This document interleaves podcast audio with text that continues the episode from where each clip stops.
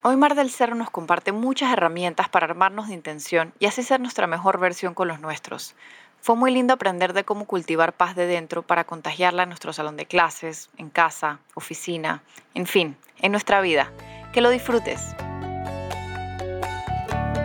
Soy Annie Skilsen y este es mi podcast, un espacio para aprender juntos de crianza y aprendizaje con intención Sentimos pasión por formar ciudadanos del mundo despiertos, conscientes, íntegros, resilientes, entre tantos otros valores y herramientas para la vida. En este podcast exploramos diferentes estrategias, teorías y experiencias que nos empoderan para seguir marcando vidas.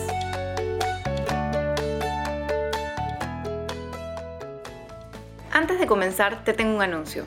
Queremos tener conexiones fuertes con nuestros hijos e hijas, tan fuertes que les genere una seguridad que traspase su vida que les haga saber que son amados y dignos de ser amados, que crean en su infinito potencial y sean valientes a la hora de darse su lugar. En Campo Andú creemos que no necesitas un camp para lograr esto. Creemos que el poder está en ti, en los padres. Y eso es lo que trabajaremos en un bootcamp virtual, a tu propio ritmo, durante cuatro días. Si quieres una probadita antes de comprometerte al bootcamp, participa del próximo webinar. Conoce todas las fechas y detalles en la descripción de este episodio. Mar del Cerro es guía de meditación y coach de bienestar. Mar tiene un podcast increíble que se llama Medita Podcast, que ya ha alcanzado los 5 millones de escuchas. Ofrece cursos, retos y álbumes de meditación en línea. Para mí es un honor tenerla porque es una de las tres gurús a quienes aprendí todo sobre podcasting y además admiro mucho su trabajo. Mar, muchas gracias por estar aquí. Gracias a ti, querida. Yo feliz, feliz de poder participar. Me encanta.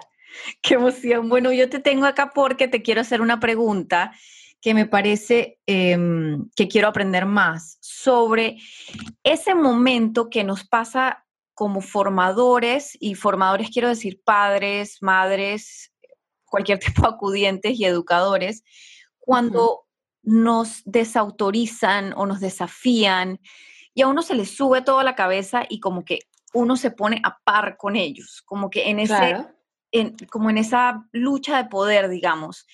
Y me he dado cuenta, bueno, también leyendo, em, el me gusta mucho el libro de Mindful Parenting, de Conscious Parenting de Sabari Shefali, les pongo el link. Cómo eso es, es un tema de ego realmente, es un tema de ego y eso es lo que ella dice y me encantaría preguntarte a ti sobre eso. Me encanta el tema del ego porque es como un poco el tema de la ansiedad. Creemos que todo lo que, o sea, tenemos esta idea de que el ego es el malo de la historia, ¿no? Como la ansiedad es la mala y hay que eliminarla o controlarla, al ego lo tenemos como en este mismo, en esta misma visión. Y en realidad es que el ego tiene una función importante en nosotros. En los niños los ayuda a desarrollar su personalidad, su voz, sus ideas. O sea, el ego tiene una función en nosotros. Ahora, el manejo del yo, el manejo del ego en todo tu proceso, en todo tu camino, hay momentos en los que está completamente desbordado y suceden estas cosas que si alguien te desafía, te pones en una actitud de ego, de, no sé, la, la típica frase de que no sabes quién soy yo o porque lo digo, ¿no? Porque yo lo digo, como estas frases que son del yo, del ego.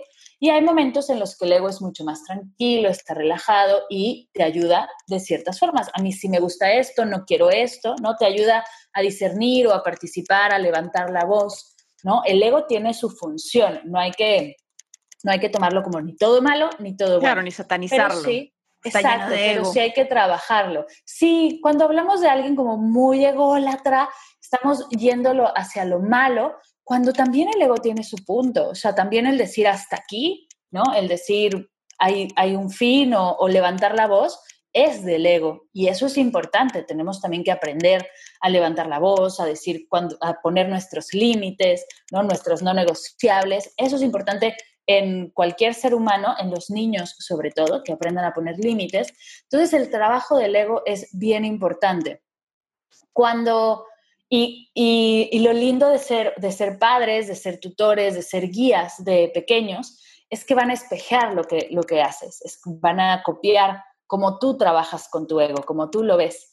Y entonces el momento que dices que es clave en el que te desafían o, ponen en cuestión tu autoridad y la respuesta es tajante, la respuesta es desde el yo y desde el yo que puedo más, les va a enseñar ese tipo de respuestas. Justo está trabajando con temas de ansiedad y estrés parental y, te das cuenta cómo cuando los padres tienen una respuesta negativa ante este estrés o, acciones negativas ante la ansiedad, los niños comienzan a copiar estos comportamientos y sucede lo mismo con el ego. Lo que hay que observar es desde dónde estoy respondiendo. Porque cuando un niño te desafía, no te está desafiando a ti, exactamente. Está desafiando la, norma, está desafiando, se, está desafiando a él mismo, ¿no? Porque muchas veces están queriendo conocer sus límites, ver hasta dónde pueden llegar.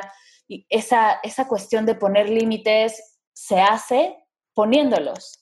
Y no puedes aprender a poner un límite saludable si no pones límites no saludables.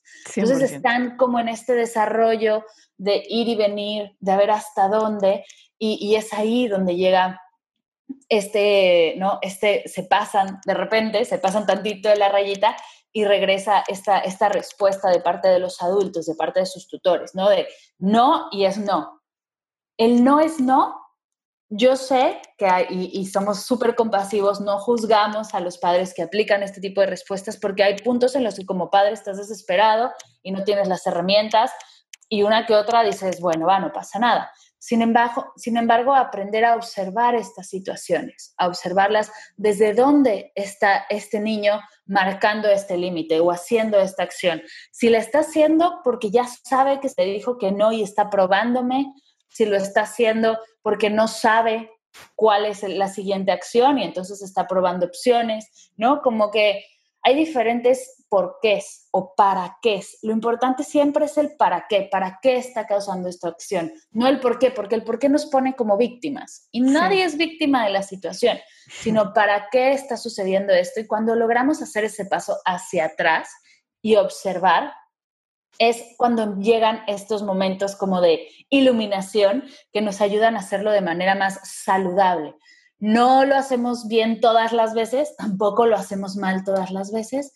No se trata de juzgarnos, sino se trata de hacerlo cada vez mejor. Crecer, crecer, porque eso es lo que yo... todo el tema de con intención es justamente eso, porque si mi intención es cada vez ser más consciente, cada vez ser más mindful, pues hoy me agarré no siendo mindful, pero pues en la próxima voy la pego. Total, total, total. Y justo es eso, ese paso para atrás ese respira antes de responder o esos cinco segundos claves en los que estás, estás cambiando la reacción por respuesta, eso es lo que te hace la meditación o la práctica de mindfulness. Te ayuda a frenar y decir, wow, igual y estoy sintiendo el fuego en el estómago y estoy a punto de dar el manotazo en la mesa, pero tienes cinco segundos de discernir y darte cuenta que no eres esas emociones, sino puedes observarlas y responder de mejor manera. Entonces, es, cuestión de, de practicar ese paso hacia atrás para aprender a observar las situaciones y desde ahí tener una mejor respuesta, no una reacción, sino tener una mejor respuesta. Y creo que algo que me encanta y lo he repetido un montón de veces, una vez entrevistando a Susana Bigler, que me platicaba acerca de su proceso, de, su maternidad, me decía, no se trata de que los niños no sientan tristeza. Entonces yo nunca voy a llorar en frente de mis hijos para que no experimenten la tristeza nunca. Al contrario, se trata de enseñarles cómo se siente la tristeza y enseñarles maneras saludables de procesarla. Y se trata de enseñarles cómo se ve a una persona que llora y que no está mal llorar. Entonces, no es cuestión de que no lo vean o esconderlo o, meterlos en una bola de cristal, sino les estás dejando más cuando, le, cuando frente a ellos dices, oye, me equivoqué, ¿no? Les estás enseñando cómo alguien eh, acepta una equivocación o, cuando, o cómo alguien acepta una mala reacción o cómo alguien reacciona en momentos clave. Eso es una enseñanza increíble. Sí, también es un tema de crecer juntos. Me ha pasado con, bueno, a mí como mamá y también eh, a algunas de mis coaches, que em, que, que las cosas que más les, les, les vuelan los tapones, digamos, con sus hijos, me pasó una vez que, em, bueno, eh, bueno, me pasó una vez en particular que decía, o sea, ¿cómo, ¿cómo no puede controlar sus emociones? Yo, o sea, ¿cómo no puede controlar sus emociones? Y después en otro momento, es que yo no, yo no me controlo cuando eso me pasa. Y es como, bueno, algo que he comenzado a aplicar con mi hijo ahora es que le digo, cuando eso me pasa, no me, o sea, me cuesta mucho controlarme. Entonces, como que decirle a él que a mí me cuesta, y es como, necesito irme cinco minutos porque necesito respirar, porque no voy a reaccionar de la mejor manera. Eh, ha sido muy bueno y siento que es un proceso de aprendizaje para ambos, en el que, en el que ambos estamos aprendiendo porque yo también soy humana y porque él nació para enseñarme ciertas cosas, o sea, él no nació para eso, pues, pero el proceso de la maternidad me ha ayudado mucho a crecer hacia eso. Em, y, y, y, es, y esa vulnerabilidad de decir, a mí también me cuesta eso. O sea, por ejemplo, yo tengo un tema con mi hijo que me que, que pega, tiene tres años y me pega a veces y a mí me cuesta, o sea, perdón, pero a mí me cuesta no devolvérsela. Entonces digo, si él está teniendo una emoción tan fuerte y él no lo controla, yo que a mi edad me está costando no regresársela, o sea, ¿cómo, cómo le puedo pedir? Obviamente se lo sigo pidiendo, pero con amor y, y compasión, pero es muy duro, o sea, es muy duro, pero sí toma, toma mucho de uno como que ese respirar y luego poder los podérselo modelar para poder enseñárselo a él, porque es lo que le estoy pidiendo al final del día. Exacto, y justo el tema es no es honrar ese esfuerzo, es reconocer el estoy haciendo el esfuerzo de no reaccionar y no enojarme contigo, que sepa que existe un esfuerzo. La, próxima vez que él tenga que tomar, la, que tomar una decisión, igual y no hace el esfuerzo, pero sabe que hay algo que hacer ahí. Le estás normalizando el que las cosas sucedan con esfuerzo, sino que suceden mágicamente. Es que mágicamente me puse feliz y mágicamente me enojé y mágicamente de un día para otro, ¿no? Esas cosas no son así. Se hace un esfuerzo por estar bien todos los días, se hace un esfuerzo por no reaccionar de manera negativa, se hace un esfuerzo por no andarse quejando de todo, ¿no? O sea, como cosas normales en el día a día y está bien hablar de esos esfuerzos, porque desde más, y me encanta el año en el que vivimos, porque más allá de lo que está sucediendo afuera, que no es del todo lindo, pero estamos aprendiendo a hablar de estas cosas, a comunicarnos, a expresarnos y a dejar el, el unicornios rosas de colores y que todo es feliz y todo es amable y qué fácil es ser buena onda y qué fácil es ser la mamá que todo el día sonríe no, se trata de hacer las cosas reales y vivimos en esa época en la que nos toca hablar de las cosas como realmente son. ¿Y por qué no? Si te gusta escucharlo y te gusta ¿no? que, entre dos personas que hacen podcast lo digan, ¿por qué no hablarlo en familia? ¿Por qué no bajarlo a, a una conversación con tus hijos de la manera en la que creas que les pueda ser más útil? Y así poco a poco empezar a normalizar este tipo de charlas, este tipo de charlas de, oye, me estoy sintiendo así, vamos hacia acá. No es fácil hablar de las emociones. Nadie dijo que iba a hacerlo. Lo importante es ver desde dónde sientes, dónde está la incomodidad, dónde está, y explorarla. Se vale explorar, oye, me siento muy incómodo hablando de mis emociones, pero hoy tengo que hablar del enojo porque pasó esto. Entonces desde ahí te estás abriendo y estás diciendo, me cuesta trabajo, igual y no es la mejor conversación que vaya a tener, pero hagámoslo, empecemos de alguna manera. Y creo que es clave en lo que estamos viviendo hoy en día, empezar a hablar de cómo nos sentimos para cuidar nuestra salud mental. Se viene una época muy intensa de salud mental y va a ser bien importante podernos comunicar al respecto. Sí, y ser, y ser mindful. ¿Y qué nos podrías recomendar como estrategias pensando en educadores que que, imagínate si a uno nos cuesta, si a uno le cuesta con uno o dos hijos un salón de clases de, de, algún reto o algún estudiante en particular que te esté retando, ¿sabes? Como que qué estrategias uno puede usar como adulto hacia uno para modelar y luego con ellos para enseñarles. Yo creo siempre en ponernos la fácil. En que no tengas que acordarte tú mágicamente de respirar. La respiración es la, base del mindfulness y nos va a ayudar a nosotros y les va a ayudar a ellos. Sin embargo, no esperes que de la nada te acuerdes en aplicar algo cuando estás a la mitad de un salón de, no sé, 40 niños o en un Zoom con 40 chamacos de 8 años, ni me lo imagino. Pongamos esos recordatorios, ponte un recordatorio. Yo siempre traigo un hilito en la mano izquierda que es mi recordatorio de respirar y cada vez que lo veo respiro. Eh, me acuerdo hace meses que me mandaban algunas maestras fotos de carteles en los salones que decían respira o antes de preguntar toma una respiración profunda, cosas que hacen los niños para recordarse a sí mismos, ¿no? Que, que tienes estas herramientas. Y en casa también lo puedes hacer.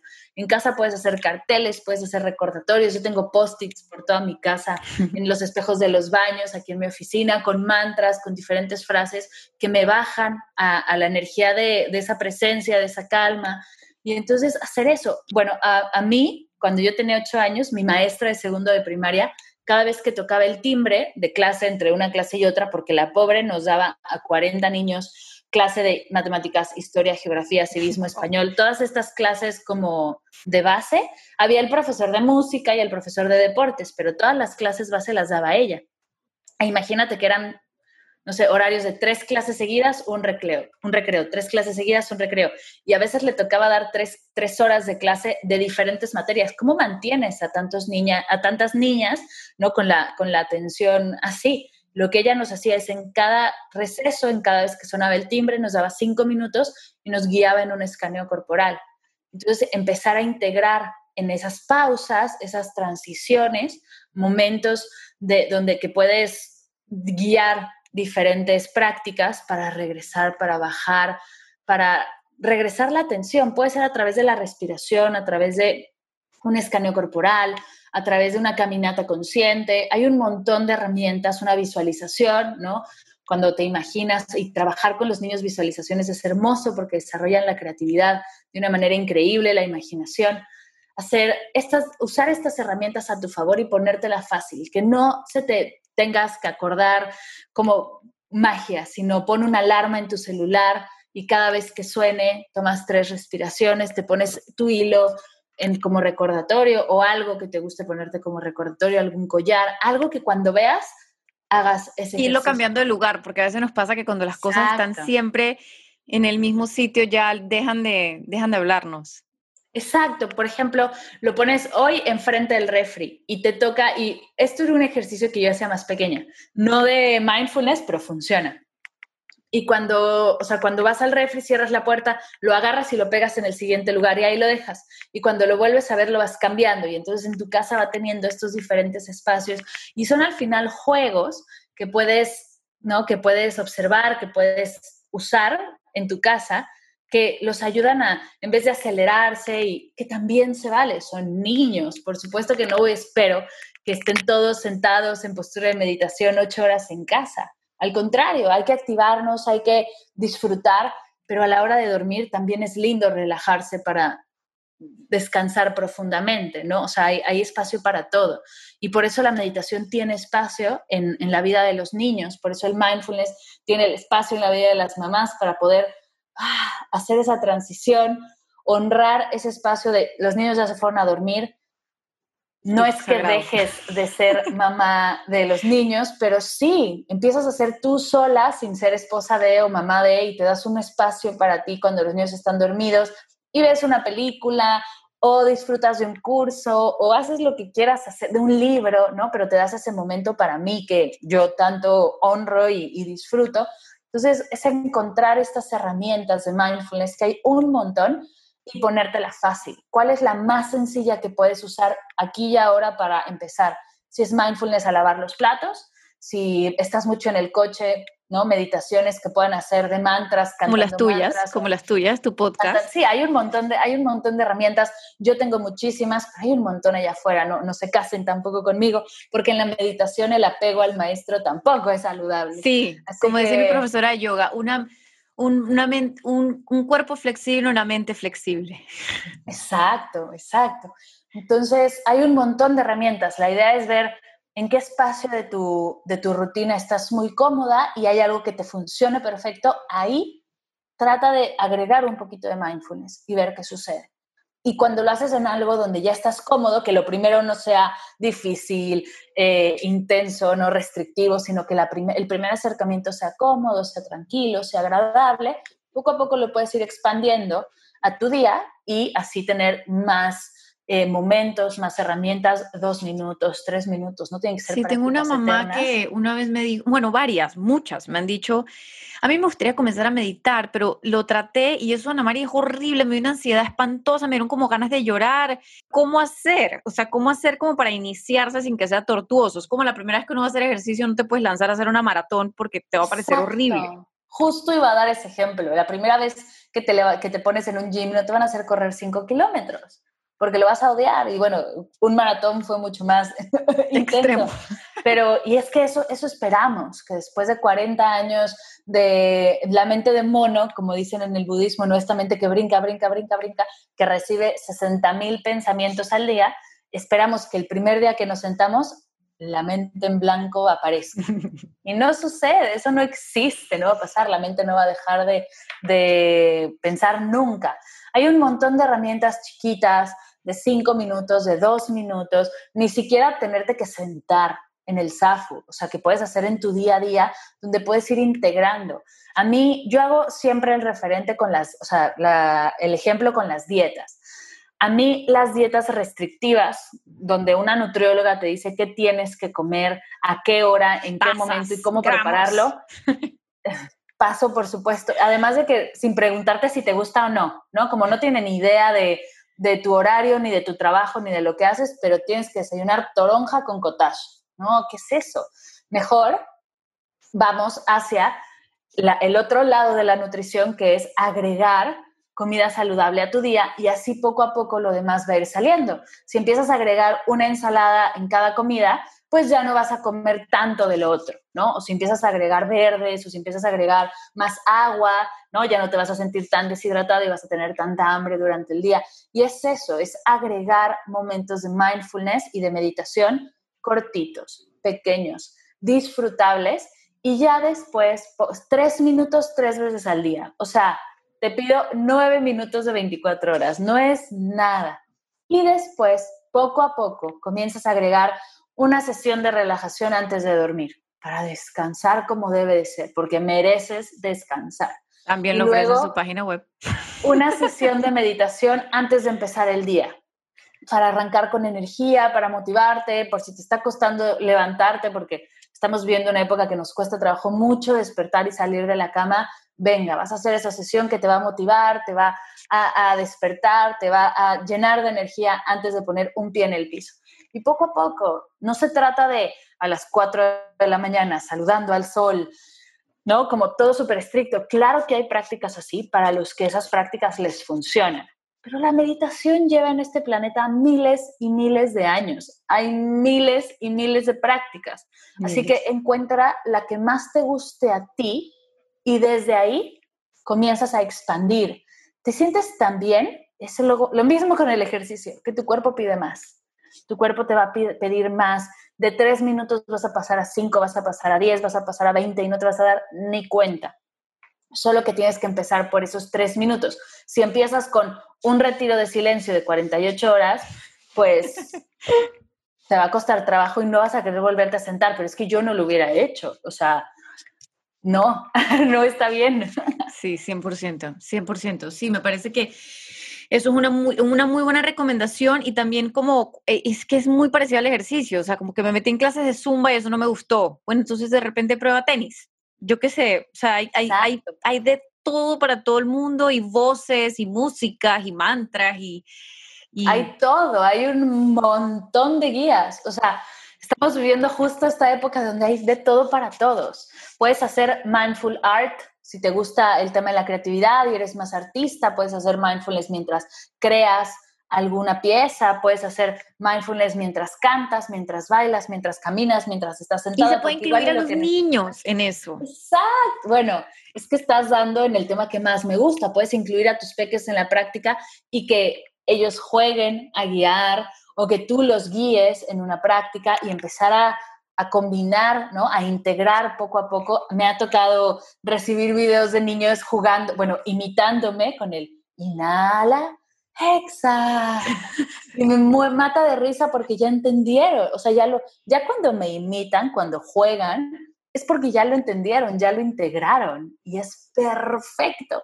Así que el, el, tip para las mamás que quieren que sus hijos mediten o que se acerquen a la práctica es abre la puerta, deja que te vean meditar, que su curiosidad los llame, ¿no? Mi trabajo es como invadir de curiosidad a los adultos.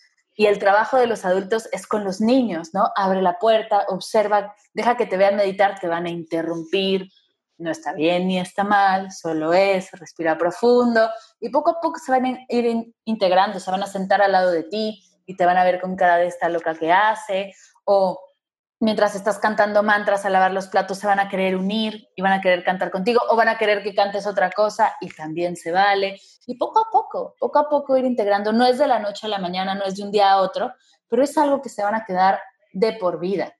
O sea, el encontrar esa paz y el aprender a, sacarla de nosotros, o sea, la paz está en nosotros, la, la paz, la calma, la relajación está dentro, no está afuera. No está en la comida, no está en el alcohol, no está en nada, en las compras, no está allá, está dentro de nosotros. Aprender a encontrarla y sacarla, ¿no? De aquí está la paz y aquí y así puedo sacarla, es algo que se van a quedar de por vida. Así que, ¿cuál es la prisa? Empieza hoy, mañana un poquito más, igual y te saltas un día para descansar y poco a poco es llevarlo con compasión, con amor, porque vamos a estar aquí un buen rato. Entonces no hay, no hay que correr hacia, hacia la paz, porque la paz ya está aquí. Es cuestión de, encontrar esa herramienta que te ayude a conectar con ella y así poder sacarla de ti y hacer de tu día un, dice Dan Harris, 10% más feliz.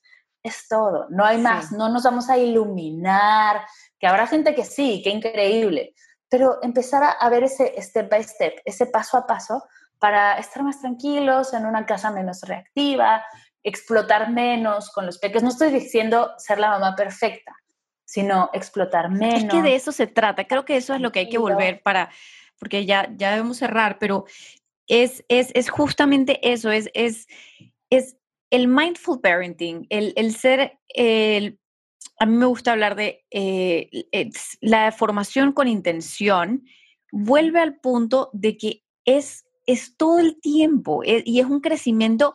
Para poder hacerlo con intención, tiene que ser con intención hacia uno primero y estar todo el tiempo pendiente para poder, para poderlo para poderlo vivir, es que es un estilo de vida, o sea, no es, ya lo, ya, ya lo logré, es, es todo el día, todo el tiempo a veces perdiéndola y, y, eso va por olas, va por veces que uno tiene más, más y a veces, ah, por ejemplo, en mí yo lo veo en que comienzo como a perder las cosas, se me queda algo aquí, no he estado con mi diario y, y después yo digo, de hecho mi pareja me lo dice, me dice como que, oye, estás como, se te está como subiendo la marea, o sea, y yo sí, sí tienes razón, y también eso está alineado con comer mejor, todo, todo va junto, entonces ya como que vuelvo a mi meditación y a todo. Y, claro. Y a todos nos pasa y se vale también salirse del carril de repente. Se vale tener un fin de semana loco en el que no haces tu práctica y, y te das a la playa y, se vale, por supuesto que se vale. Sin embargo, te, cuando empiezas a sentirlo, empiezas a sentir como, es que estoy más cansada o no tengo tanta energía, me estoy sintiendo como de malas, ¿no? no Honrar, bien. No estoy durmiendo bien, estoy como irritable, respondo más, o sea, estoy más reactiva. Igual, observa qué pasaba antes que no estabas así, qué pasa ahora que estás así. Porque igual y es que dejaste la práctica o que cambiaste de práctica y esta práctica energéticamente no está jalando contigo y entonces tienes más herramientas para cambiar. Igual y es que sigues haciendo ejercicio pero no tu diario o sigues meditando pero dejaste yo qué sé, algo, yo qué sé, sí. O, dejaste tu momento para ti. Es una semana que ha sido un montonal de trabajo y no has tenido ese espacio para conectar contigo. Entonces, lo importante es tener esas herramientas. Se vale fallar, por supuesto que se vale fallar millones de veces. Lo importante no es eso, lo importante es cuántas veces regresamos a, a este centro, que es lo que tanto nos hace sentir bien. Sí, totalmente. Bueno, Mar, mil, mil gracias por, por, por estar aquí. Gracias a ti, me encanta y estoy muy emocionada de que esto ya esté al aire. Muchas felicidades. Gracias, gracias. Bueno, a Mar la pueden conseguir en Instagram en arroba Mar del Cerro, su página web igualito mardelcerro.com y su podcast, que me encanta y está muy variado, o sea, para el que quiera comenzar, para el que quiera variar, eh, Mar eh, que se llama Medita Podcast. Muy fácil. Exacto. Muy, muy facilito. Para quien quiera explorar el tema de la meditación, el mindfulness más a profundidad, ahí estoy. Y también tiene un curso fantástico para incluir a la familia en la meditación.